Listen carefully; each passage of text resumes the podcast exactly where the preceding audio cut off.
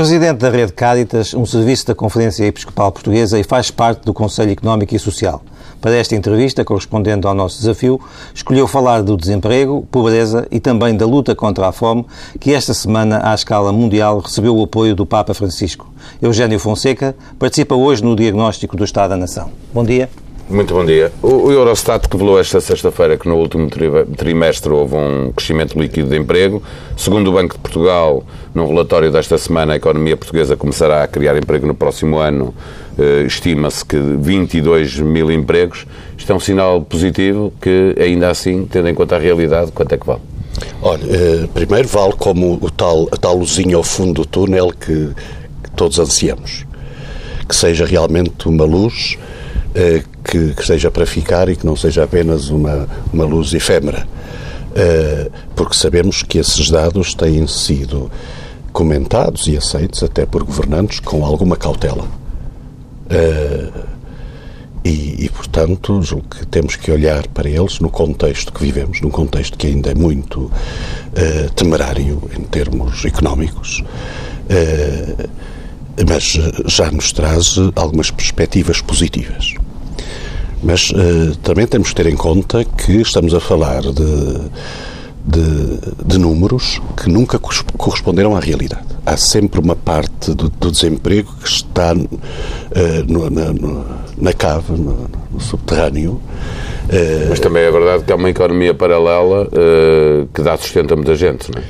Sem dúvida, sem dúvida que, que, essa, que essa que também não é tida em conta, uh, mas nessa área da economia paralela também não, não podemos estar a falar de, de, de, de empregos que sejam uh, realidades sustentáveis, porque também são muitas vezes realidades de, em termos de precariedade no trabalho uh, muito grandes, não é? porque também a, a, economia paralela vive de trabalho pouco digno, trabalho inseguro, portanto, e, e, sem proteção social. Sem proteção social e, portanto, Portanto, eh, e não é isso que nós desejamos é quando falamos da, da criação de mais, mais postos de trabalho e de, condições dignas de trabalho. Agora, eh, nestes números é preciso termos em conta que nunca entraram nas estatísticas aqueles que por força da própria, das próprias uh, condições das estatísticas, que basta neste país trabalhar-se algumas horas por semana, que já, se, já são considerados empregados.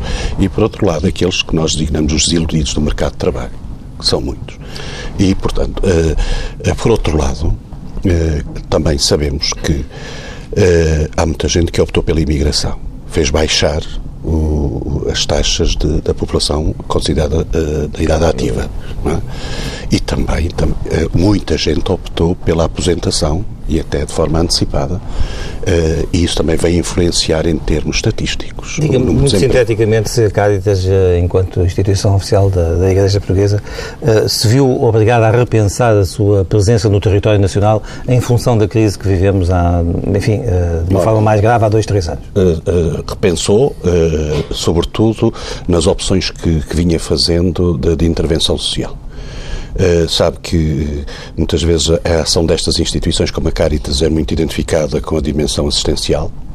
Uh, e nós, nos últimos anos, eh, vinhamos fazendo um esforço de não nos vincularmos apenas a essa dimensão da intervenção social e investimos muito em outras áreas como a promoção humana, como o desenvolvimento sociolocal e a intervenção social junto das, das, instâncias políticas. Agora temos que, por força das circunstâncias, temos posto muito o enfoque da nossa ação na dimensão assistencial. Pois é, uh, nos, próximos dias, nos próximos dias vai lançar a plataforma na internet para desempregados com mais de 45 anos. Sim.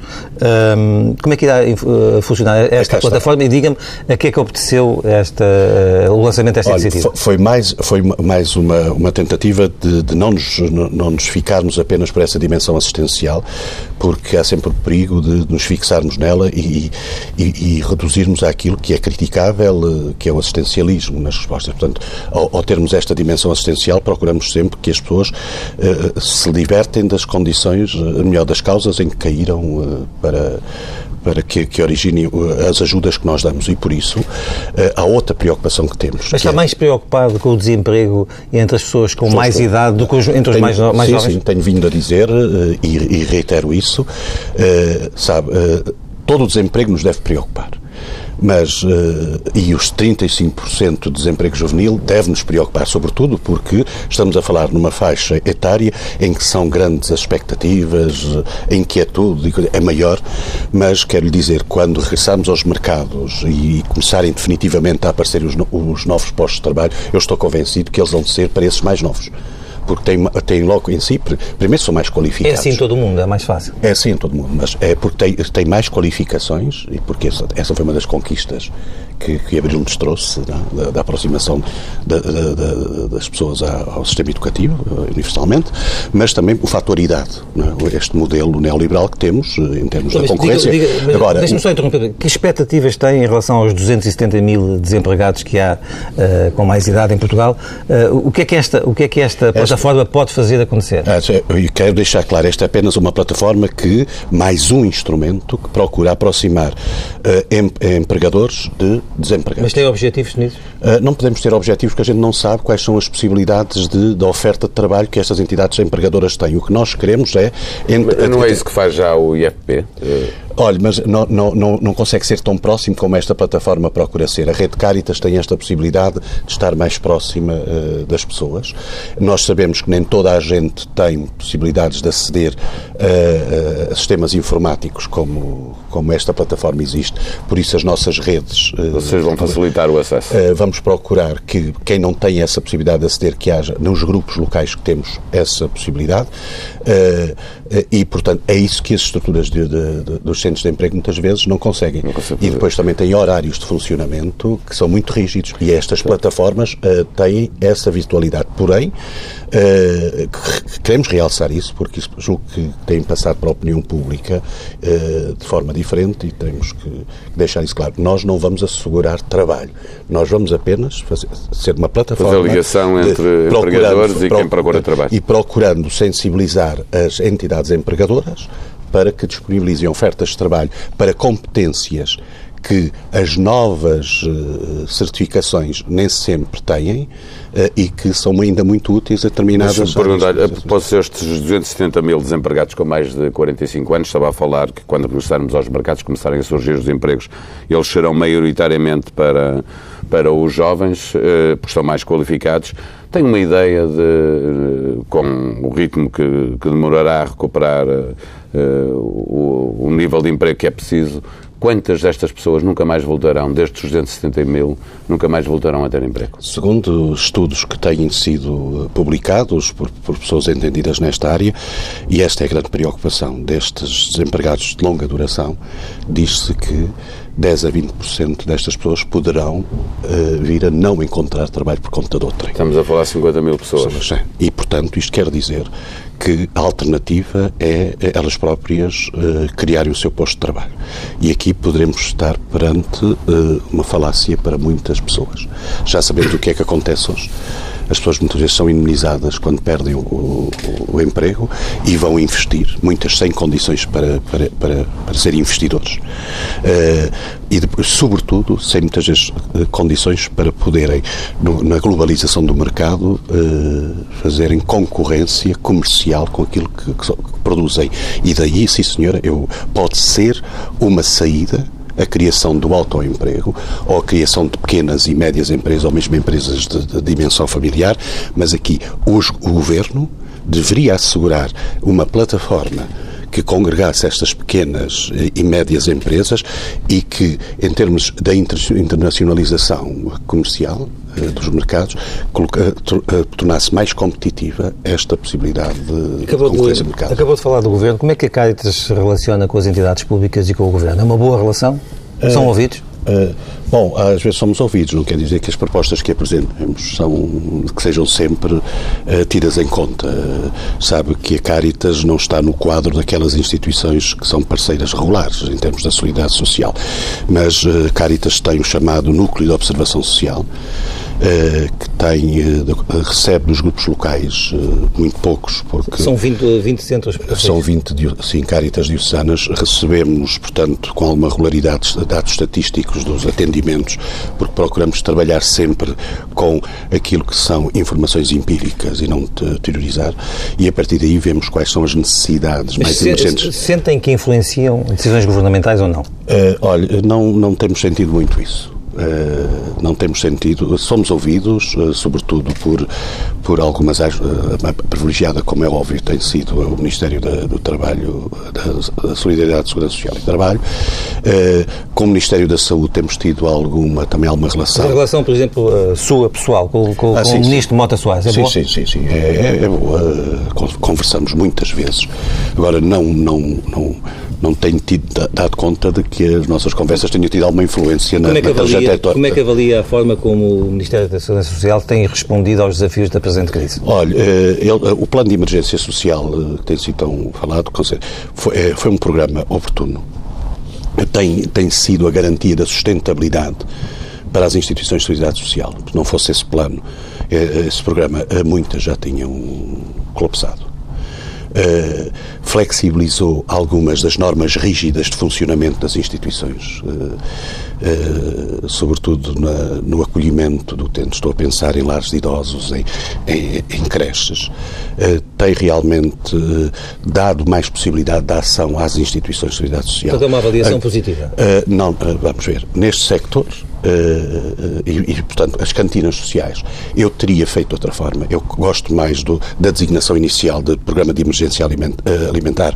Nunca teria batizado cantinas sociais, sobretudo quanto a preocupação é para a pobreza envergonhada. Deixe, deixemos a, o problema da, da, fome para a terceira, ah, terceira parte desta, portanto, desta Agora, o que, o que, me parece que tem faltado uh, tem sido programas que possam ir uh, em, em, em ajuda destes grupos mais informais eh, que estão muito mais, às vezes, muito mais próximos das pessoas e que podem prevenir as situações de pobreza, dar a tal, a, a, a tal, uh, o tal apoio à pobreza envergonhada. Portanto, uh, eu digo que tem havido uma sensibilidade, considero até o próprio Ministro um, um homem de causas, Uh, muito uh, preocupado com a questão social, uh, que tem-se batido pela, pela defesa das instituições de solidariedade social. Agora, eh, em termos políticos substantes, nunca teria, eh, não concordo com as mexidas que se fizeram no, no RSI, com o, o, as opções de cortes que se fizeram nas, nas diferentes prestações sociais, porque era neste contexto que mais teria que se cuidar destas medidas de proteção social e não ter sido desvalorizadas. Passamos já para esse segundo tema. Escolheu também falar sobre a pobreza em, em Portugal, que está muito associada, obviamente, ao desemprego, de que estivemos a falar, mas a pobreza não é só isso. Eh, eh, a Caritas eh, teve um aumento de cerca de 20% de, de pedidos, um novo perfil de pobreza, já fez saber disso, que atinge uma classe que era média média alta. Uh, acha que os pedidos vão continuar a aumentar, que nunca foi tão mau neste aspecto de viver em Portugal? Ah, sim. Uh, tivemos 20% de 2012 para 2013, mas já chegámos a ter 45% todos os anos. E quer dizer que esta diminuição pode ter a ver com o facto de nós acolhemos sempre toda a gente que nos procura.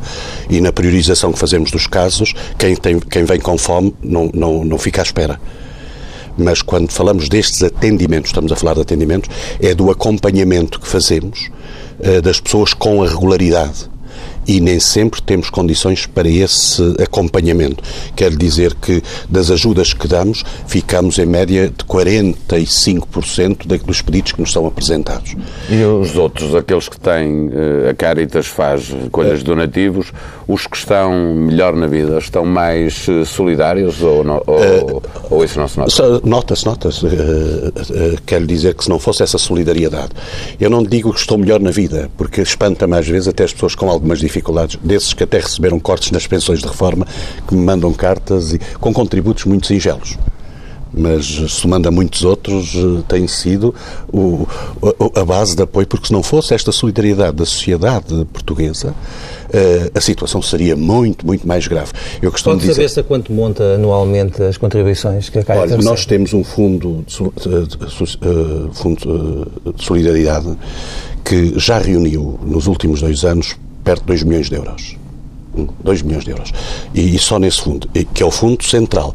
Porque se juntarmos depois a todas as outras 20 eh, cáritas diocesanas, isto torna uma expressão muito maior. Como cada cáritas é autónoma, nós não centralizamos as contas. Mas, sabe, mas não sabe, não tem não, ideia nenhuma desde Não, em termos globais não temos, porque são realmente contabilidades autónomas e não temos esse relatório. Estamos agora a trabalhar nesta rede para conseguirmos ter esse relatório nacional, mas até agora não, não reunimos esses valores. E depois também, sabe, existe uma prática que é, que é um bocado da descrição das coisas e não, muitas vezes nem sempre se resista, uh, sobretudo quando é ingênuos uh, as dádivas que estão quando é dinheiro, claro que temos esses registros todos. Qualquer das formas, uh, se não fosse, eu costumo dizer, só não nos comparamos à Grécia, quando, este, quando tem havido esta preocupação sempre de, de cuidado que, que, não podemos cair o risco de nos compararmos à Grécia. Pois não, não somos comparáveis porque existe aqui uma, uma onda de solidariedade de tal ordem que não existe, na, na, Grécia. Porque se, se não fosse, talvez estivéssemos a, a, viver as mesmas situações que existem na, na Grécia.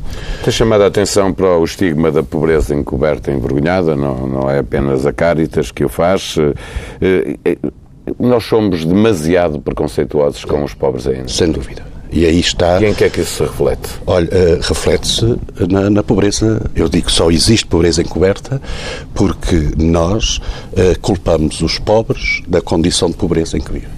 E eu parece-me que isto é muito nosso. Olha, que eu não encontro, nunca ouvi meus colegas uh, meus da, da, da Caritas de outros países falarem disto, de questões da pobreza encoberta. Isto é muito, muito nosso. Uh, sabe que, que, que, e é um reflexo que, que esta economia neoliberal que teve como conquista, conseguiu pôr os pobres uns contra os outros. É quase um paradoxo. É Nós um somos, os portugueses são muito solidários, mas depois também castigam muito é. uh, as pessoas a quem se destina a sua quer, solidariedade. E, se quer, se quer uma evidência, foram, foram os ataques uh, uh, horríveis que se, que se fizeram ao RSI e que em determinados setores políticos se aproveitou populisticamente desses, dessas incompreensões que às vezes... Mas a sociedade não aceitou bem, de uma forma geral, não aceitou bem o RSI? Não, não aceitou porque, por causa desta, desta, desta lógica de que, por um lado, a minha situação é sempre pior que a do meu vizinho. Depois, porque julgamos muito pelas aparências. Uh, e, e, e, fazemos pré-juízos das coisas. É, um bocadinho não se pode ver um pobre da RSI a tomar uma meia de leite é, num café, não, para nós, é um crime. Para é? nós, os pobres têm, até mesmo muitas vezes para os técnicos, deviam estar bem preparados para, para, para não caírem nestes riscos. Para nós, o pobre tem que ser, primeiro, tem que ser uh, andrajoso, né? tem que ser uh, mal educado, hum, tem que ser mal educado, e, e, mas por outro lado tem que merecer a ajuda que nós lhe damos. Não é? Eh, porque se, fora, se não tiver este, se não, tiver, se não estiver dentro deste estereótipo, já não merece já não. Uh, e, portanto, porque nós fizemos isso, em vez de lutarmos contra a pobreza, muitas vezes fizemos trabalho de luta contra os pobres, quando há pessoas a caírem na, na pobreza, como nestas condições em que tivemos gente, há gente que nunca pensou na vida cair nas condições de, em que está, refugia-se dentro de casa. Okay? E, e, e, qual é o drama? O drama é este. É... Uh, se há uh, um, um, familiar, mas geralmente nem são os familiares porque são proibidos de fazer isto. Às vezes é o colega que ficou na fábrica que não foi despedido. Às vezes é no centro de saúde. Às vezes é o farmacêutico. Quando lá vai alguém e diz, olha, só veja lá desse suco é que me vai mesmo fazer falta, aquilo que é mesmo bom, os outros não posso. Esse é que vem de identificar a situação da, da, daquela pessoa que está em, uh, com carência. E a ajuda é, tem que ser muitas vezes por interposta pessoa. É, recebo às vezes cartas de, pessoas que dizem a Caritas está a ajudar quem não, quem, quem não deve. Porque à porta da Caritas, lá da terra tal, aparece um carro, a pessoa vai de carro. Mas muitas vezes quem vai no carro é, é, é, o, é o colega de trabalho que vai buscar a refeição para levar à casa do seu amigo. É? Ah, ah, portanto, nós somos muito preconceituosos. Eu julgo que é um novo olhar sobre isso. Sabe que esta crise pode trazer, pode trazer esse, essa vantagem. Como há gente que caiu nesta condição e que se calhar até pensava eh, anteriormente, tinha estes julgamentos, os que lhe são próximos se calhar vão ter que pensar de outra forma e vão começar a pensar diferente. No início deste ano o senhor publicou uh, no Jornal uh, Público, com, uh, em conjunto com outras personalidades, um texto defendendo um aumento do salário mínimo nacional e até salientava o facto de o, o líquido dos 485 euros que constituem esse, esse salário mínimo atualmente estão abaixo de uma quantia que são 434 euros que em 2010 foram uh, assumidos como limiar da pobreza. Como é que interpretou uh, uh, o discurso do Primeiro-Ministro que já admite debater a questão do salário público em 2014? Como calcula, fiquei satisfeito. E eu acho que já tarda, não é? Já tarda porque, sabe, nós estamos neste momento, segundo os dados do INE, estamos com 17,9 de taxa de pobreza mas estamos com esta taxa, que foi a taxa com que arrancámos em 2008, porque nós baixámos uh, os 60%. O senhor gostaria de ver subir o salário mínimo nacional? Sim, sim. Há pouco, há pouco tempo, aqui neste mesmo espaço, João César das Neves, eh, economista, que é um homem também do, do movimento eh, católico nacional, defendia que devia-se ter cuidado com esse, com esse aumento, porque ele poderia contribuir para o estimular da pobreza em Portugal. É. Uh, não está de acordo? Pois, não estou, não temos estado, sem sermos todos à mesma igreja, não podemos estar de acordo, nem sempre estamos de acordo, embora ele seja economista e esteja melhor preparado para estas matérias do que eu. Agora, há uma coisa que percepção que tenho, é que como é que a pessoa pode ficar mais pobre tendo mais autonomia financeira? Não, porque ele diz que isto vai criar desemprego, ou seja, as empresas que pagam às pessoas o ordenado mínimo, se tiverem que aumentar o ordenado mínimo, não vão conseguir criar novos empregos para aqueles que estão desempregados. Uh, eu não sei, não sei em que medida é que isso pode ter alguma consistência, porque uh, empresas que não tenham condições para pagar esse ordenado mínimo também são empresas que podem não, não, não terem sustentabilidade de, de, no mercado, não é? E então, mais tarde ou mais cedo, não vão, não vão criar nem vão, nem vão manter os, os que estão. O que me parece, sim, o que me parece, sim, é que não tem havido uma política de, de, de, de proteção destas pequenas e médias empresas por parte do, do Estado, que tem favorecido muito os grandes empórios e não tem havido essa. Eh, eh, quando às vezes se anunciam milhões de crédito às pequenas e médias empresas, era bom depois sabermos os resultados uh, concretos que deram essa, essas aplicações desses milhões de, investimento nas pequenas e médias empresas. Era preciso saber que médias e, pequenas e médias empresas foram essas que foram beneficiadas por isso. Agora, eu não, não eu até me parece que, que há outro argumento, é que se as pessoas tiverem maior autonomia financeira, podem ter condições de, de, de, consumo daquilo que é básico, também podem estimular outros sectores, como um que, que ficou bastante degradado nesta crise, que foi a questão da restauração, nomeadamente. Não é? E, portanto, uh, o, que, o que eu digo é uh, os baixos salários tenha sido causa de pobreza. Veja, na, na, em Portugal é possível ter tal, emprego Paulo, e ser pobre, não é? É isso, é que o tal, os tais preconceitos, o que mais doía é que se dizia que em Portugal só era pobre quem queria, Portanto, não queria trabalhar, queria viver à, custa do Estado, etc.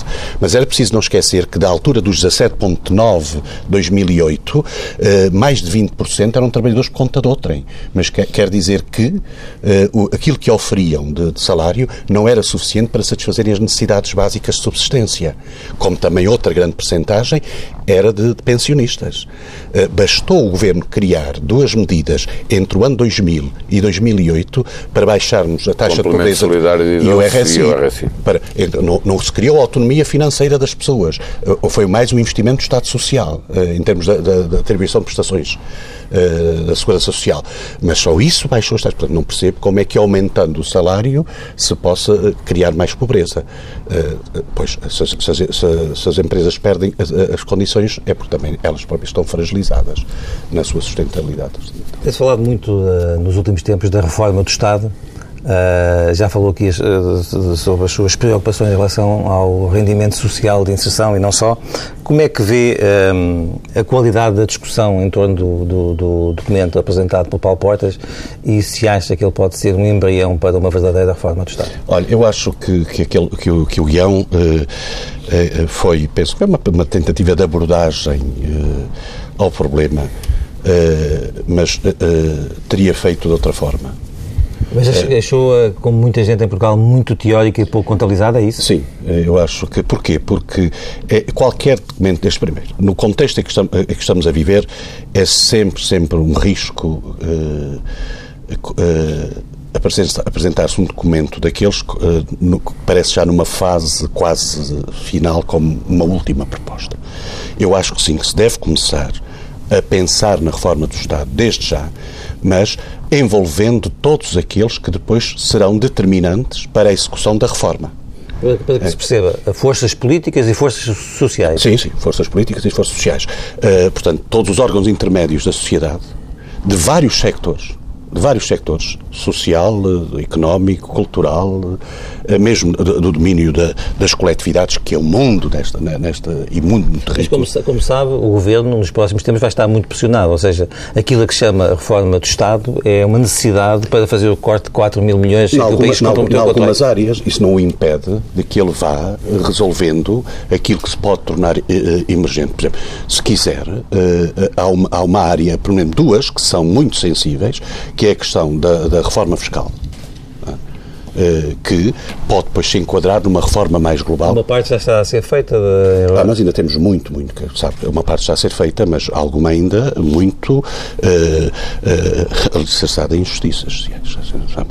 A gente não percebe, a gente não percebe forma. E aí uma, uma reforma do IRC, portanto, de que, de que imposto é que está a falar?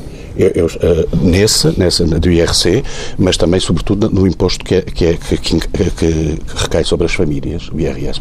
Neste momento, dou-lhe só um indicador. Neste momento, com, com, que, que há tanto desemprego jovem, porque é que um jovem a partir do determinada idade, dos 25 anos, fica, deixa de fazer parte do agregado familiar? E tem que fazer... Continuando a viver... Continuando a viver com os pais. Porquê? Uh, porque é que se lá o em casa... O imposto devia, devia uh, acomodar as novas é realidades sociais. Veja, veja, é que para as finanças ele conta como autónomo, não é? Uh, mas depois, para, para outros fins, já conta como agregado. Quando é para benefício do Estado, conta autónomo. Só Quando é para prestações do Estado já não as pode receber porque está, está no agregado. É estas coisas que, que, a, que a nova moldura tem, não, não, não, não tem sido correto nada. E outra questão é a questão da justiça. Nós, nós temos realmente, uma, em termos de, justiça, temos uma das mais avançadas em termos da, da sua relação com os direitos humanos. Mas o problema depois não é esse, o problema é o processo, o processo, o acesso à justiça que está muito limitado às, a, aos mais pobres. Não? Está muito limitado aos mais pobres. O nosso tempo está a correr, ainda queríamos falar, falamos de desemprego, falamos de pobreza, e isto vem, é uma escada por aí abaixo, fome, é o, seu, o terceiro tema. Uh, a Caritas lançou, com o apoio do Papa Francisco, uma campanha global que assume como objetivo a inclusão Uh, nas legislações dos diferentes países uh, o direito à uh, alimentação. Eh, de abertura na, na, política portuguesa para que isto passe a ser um direito constitucional? Olha, eh, a reação que já tivemos, nomeadamente por parte do, Sr. Ministro Mota Soares, foi de que não precisa de legislação para, para consagrar esse direito. Eu digo que seria bom. Seria bom que não fosse preciso legislação nenhuma, não só nesta área, como em muitas outras. Mas. Uh, uh, nós ainda vamos, estamos, iniciamos agora a campanha, vamos dialogar uh, com várias instâncias governamentais, porque este problema não é só um problema da segurança social, é um problema também do Ministério da Educação, é um problema do Ministério da Agricultura, é um problema do Ministério da Economia, vamos dialogar com todos. Portanto, lançamos agora esta campanha, que é uma campanha mundial, mas quero dizer que se se justificar na nossa ótica, que há aspectos que devem uh, ficar consagrados em texto de lei, nós vamos uh, apresentar uma proposta nesse sentido. Uh, claro, como disse o Sr. Ministro, não basta ficar na lei. A lei só por si não resolve tudo. O que importa são ações. Mas é uma responsabilidade, mas acha que deve haver aí uma responsabilidade do Estado? Cá está. Isto para lembrar que há, há, mais de 300 mil pessoas neste momento em Portugal que não têm emprego e, portanto, não têm salário, não têm subsídio de desemprego, nem recebem rendimento social de inserção. Significa que não têm rendimento nenhum conhecido. E, portanto, quer dizer que muitas delas só, só tomam uma refeição por dia e, às vezes, com poucos nutrientes, que fragiliza a saúde. E algumas nem isso tomam para que, para que não falte aos filhos. Hum? Uh, portanto, eu, eu, eu, só queremos a lei para saber depois uh, a quem é que devemos responsabilizar para quando esse direito não, não, é, não é respeitado. Uh, que é o mesmo que o Estado faz comigo. Eu sei, como cidadão, que tenho obrigações para com o Estado. Mas não bastaria, deixe-me perguntar, que, que o Estado mudasse a lei que hoje permite que alguém não tenha qualquer tipo de prestação Uh, e que uh, implicasse que as pessoas têm sempre direito a uma prestação cá está, mínima. Cá está. Portanto, se, se, se, se, a ideia for esta, se voltarmos a consagrar este direito a uma prestação mínima, que dê essa prestação para que a pessoa tenha acesso à, alimentação necessária para a sua subsistência digna. É? Uh, temos aí um meio. Mas nós queremos ir mais longe, sabe? é porque isto é questão da fome. Não é só uma questão da, da falta de alimentos, é preciso sabermos porque é que temos falta de alimentos. E também temos que ver que é um crime o desperdício alimentar que temos. Que, que felizmente tem sido, uh, não desperdício, mais as sobras, não é? Temos no mundo ou em Portugal? No mundo, no mundo e também em Portugal. Os em Portugal, Ruanda, números de cor, 30% a 40% da alimentação é, que é comprada. Exato, e isto representa toneladas, são números assustadores, não é? Uh, juntando o desperdício da, da restauração ao desperdício da, da, doméstica, etc. Agora, temos que fazer uma grande educação para que as pessoas percebam que uh, se umas morrem de fome, outras também morrem por excesso, não é?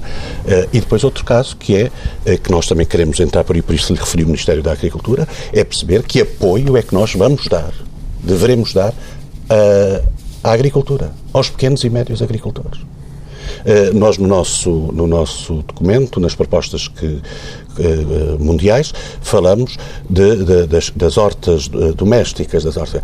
Isso está a surgir nas grandes cidades, não é? mas não pode ser numa lógica só de ordenamento do território, do embelezamento citadino.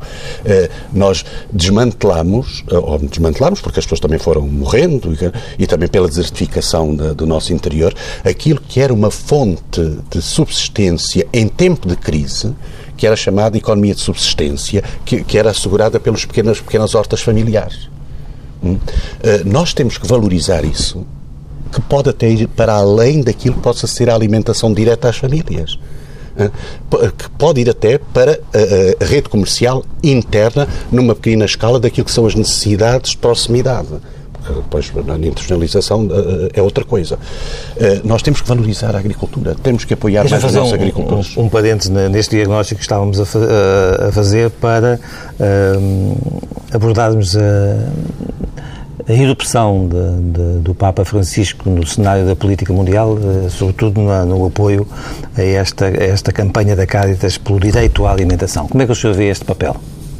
Do Papa? É, é, o, é o papel que lhe compete, é, é, é, aí que está a missão mas dele. Mas sempre competiu ao Papa, aos Papas, provavelmente, mas este tem tido uma dimensão de intervenção social e política uh, muito superior. Sem dúvida. Reconhece isso, por exemplo? Reconheço reconheço, uh, e sobretudo reconheço que ele diz as mesmas coisas que os outros Papas têm dito.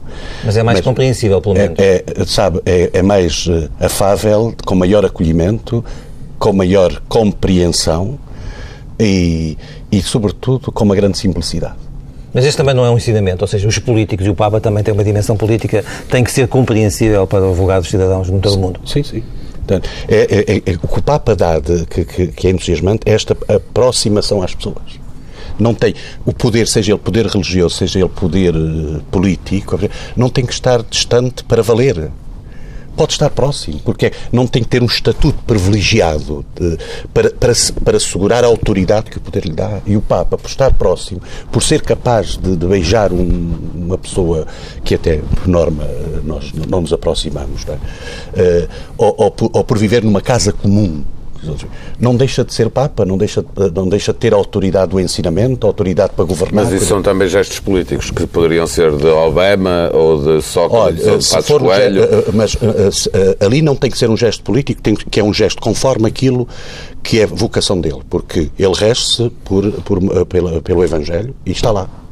Está e lá. os outros Papas, porque não fizeram o mesmo? Pois, eles responderão para eles, porque se calhar não houve uma aproximação tão grande àquilo que, que são os ensinamentos de, de, do Evangelho, mas digo-lhe mais, em contextos diferentes, e sabemos que o grande, a grande ousadia deste Papa Francisco foi ter mexido aqui naquela orgânica mais difícil, que era a própria Curia Romana. A, a Caritas é uma, uh, assim, faz parte uh, da, do Episcopado Português. Qual é a relação com a Igreja e que apoios é que tem da, da, da, da Igreja? Olha, eu tenho, tenho, que ter todo o apoio, senão não posso estar neste lugar. O meu lugar não é um lugar. Uh, mas isso é um apoio pessoal, eh, mas uh, ao nível de, por exemplo, ajuda financeira? Não, a ajuda financeira da, da Igreja hierárquica, uh, temos aquela que vem das comunidades, não é? Sabe que uma vez por ano, no dia da Caritas, todos os crentes católicos que frequentam as Eucaristias, as missas, aquela coleta que se faz durante a missa é. reverte para a Caritas. E esse é, é, digamos, o grande apoio? Esse é o grande apoio. Pois há, uh, por exemplo, sei lá, agora, uh, o Santuário de Fátima... O Santuário de Fátima... Uh, os jornalistas gostam de saber estas coisas. Quanto é que isso significa, um dia desses, para, para a Caritas? São, são, são perto de, de 200, 200, 200 a 50 mil euros. Chegam a ultrapassar. Tem significado? Quer dizer, tem, tem, como lhe digo, neste contexto dos 2 milhões, uh, de euros tem o significado que podem ver. Agora, claro, que, claro que, claro que dado que a Caritas, apesar de ser confessional, um dos seus princípios é a universalidade. Né? Nós não ajudamos católicos só.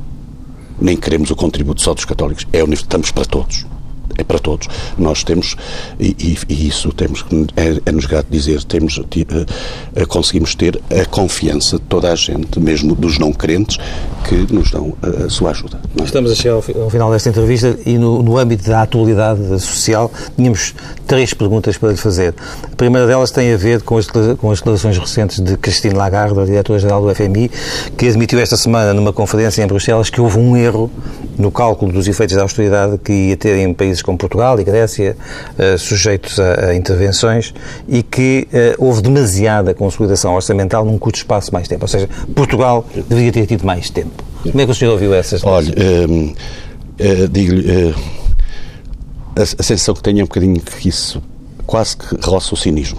Mas mais vale, mais vale tarde do que nunca, ou não? Uh, mas é que já deixou pelo caminho muito sofrimento, sabe? Já. Uh, muito sofrimento porque... E que papel é que teve aí uh, o governo português? Uh, foi, foi, foi muito disciplinado. Estranhou também as declarações da, da diretora-geral do FMI, como o Primeiro-Ministro? Não, não, estranhei muito e mais que estranhei, ficou cá dentro de mim uma certa mágoa porque eu não, não me quero de forma nenhuma, mas eh, pessoalmente, eh, das abordagens que fui fazendo, percebi, e desde 2010 que venho dizendo isso, até para alguns dos nossos governantes atuais que não, nem sempre entenderam estas minhas intervenções, que desde muito cedo comecei a pedir alargamento de prazo e era-me sempre aconselhado que não dissesse isso porque fragilizava a nossa posição face à Troika. Eh, é pena, porque agora, não sei se é mais vale tarde que nunca, porque este é tarde demais. Porque íamos dizendo que a austeridade, e a técnicos, o, o, o nosso Nobel da Economia disse-nos isso, que a austeridade só pela austeridade que não resolvia qualquer problema. Como é que, que eu a informação? Nosso, eu acho que o nosso governo levou longe demais esta preocupação uh, por, pelo, pelo, pela uh, solução da dívida. Hum, sem dúvida. Teríamos que pagar a dívida para honrarmos compromissos e para termos credibilidade externa mas uh, acima da dívida estão as pessoas. E, portanto, o ajustamento devia ter sido muito mais... Muito mais cedo. Uh, muito como mais é que ouviu a informação dada pelo Primeiro-Ministro que a negociação uh, do nosso governo não é feita com Cristina Lagarde, com Durão Barroso, com, com o Presidente do Banco Central Europeu, é feito com os técnicos que nos visitam? É, pois, sabe, é, é, a mesma coisa de que, de que acontece no mundo e que tem inquinado tudo isto. É quando, são, quando, é, quando, quando é o sistema financeiro a comandar a política.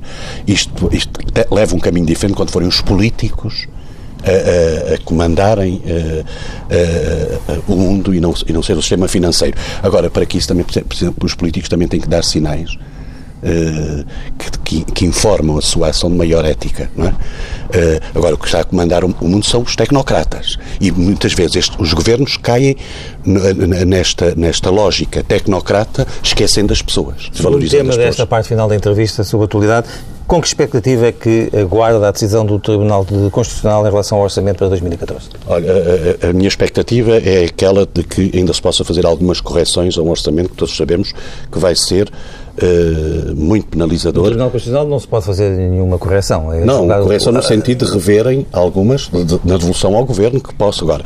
O que receio, o que receio é que nessa devolução estejam preparadas ou venham a ser preparadas medidas para recuperar os milhões que têm que ser uh, recuperados, que ainda se venham a penalizar, uh, ainda como aconteceu na, nas últimas Mas está à espera que a decisão do Tribunal Constitucional corte algumas das medidas do Governo. Se, se, for para beneficiar as pessoas e para que o Governo depois não penalize, não penalize, a, a, a, portanto, à conta desses cortes, não venha criar outras medidas de austeridade mais gravosas, porque já chega. Eu, eu, eu tenho dito é que já não estão a pedir sacrifícios a, a, alguma, a, a algumas pessoas, já está a pedir martírio. Isto é martírio, já é martirizar muito, algumas pessoas com o, o excesso de sacrifícios que têm estado a cair sobre eles. Bom dia, muito obrigado por ter vindo à TSF e ao Diário de Notícias. Muito obrigado.